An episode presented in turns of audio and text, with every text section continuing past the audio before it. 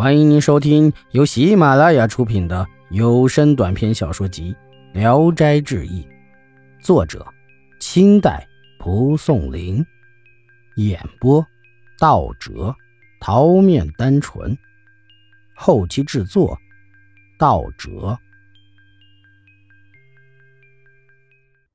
三年后，张生的大儿子张震、二儿子张明相继高中。张生虽一下显贵起来，可他仍然坚持修行。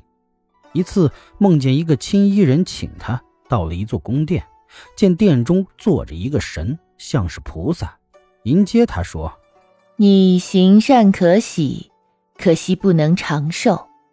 幸好请示了昊天上帝，可以延长你的寿命。”张生跪下叩头，菩萨叫他起来坐下，请他喝茶。茶香犹如兰花，又叫童子领他到了一个池子里去洗澡。池水很清，里面的鱼都看得很清楚。进入池中，水很温热，捧起来闻一闻，有荷叶的香味一会儿，他渐渐到了深处，失足陷入水底，水深没了头顶，一下子就惊醒了，大为惊异。从此。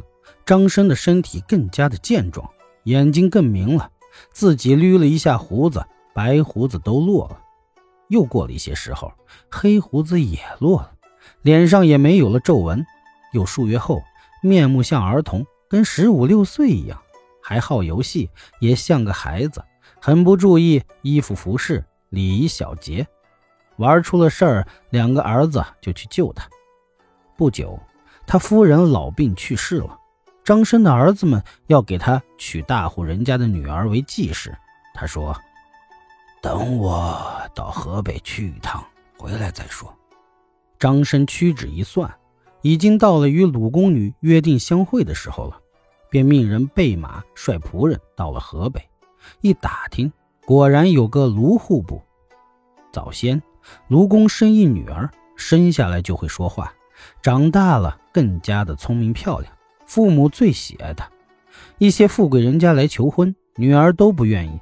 父母觉得很奇怪，就问他。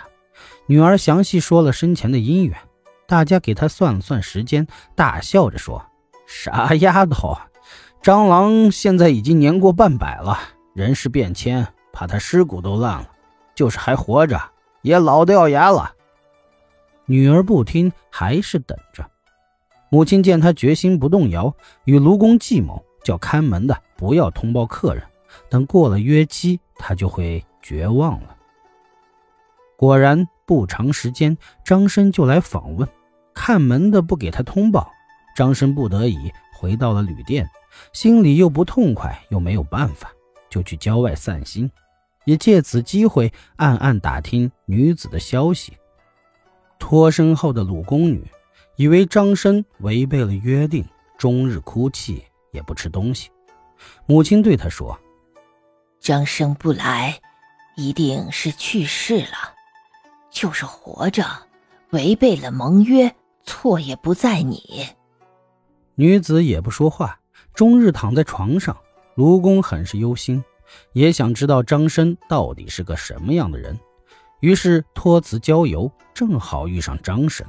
一见是个少年，十分惊讶，互相谈了几句话。见张生风流潇洒，卢公很喜欢，便邀他到家里去。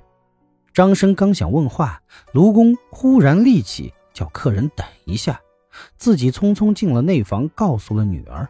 女儿很高兴，自己奋力起床出来一看，见长相不太像张生，就哭着回房了，埋怨父亲欺骗他。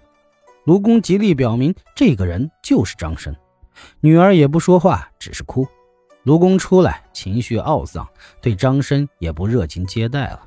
张生问：“贵府有当户部的吗？”卢公随便应了一声：“有。”眼睛看向别处，似乎不觉得有客人在。张生感到有些慢待自己，就告辞走了。鲁宫女只是哭，几天就哭死了。张生夜里做梦，见鲁宫女来对他说：“来找我的果然是你吗？你年纪相貌都变了，见了面竟没有认出。现在我已忧愁而死，烦你赶快到土地祠召回我的魂，还能复活。晚了就来不及了。张生醒来，急忙去叫卢户部的门，果然他女儿已经死了两天了。张生悲痛欲绝，进屋吊唁了一番，把梦中的事儿告诉了卢公。卢公听从了他的话，急忙去土地祠召回了女儿的魂，又掀开被子，抚摸着女儿的尸体，一面叫女儿的名字，一面祷告。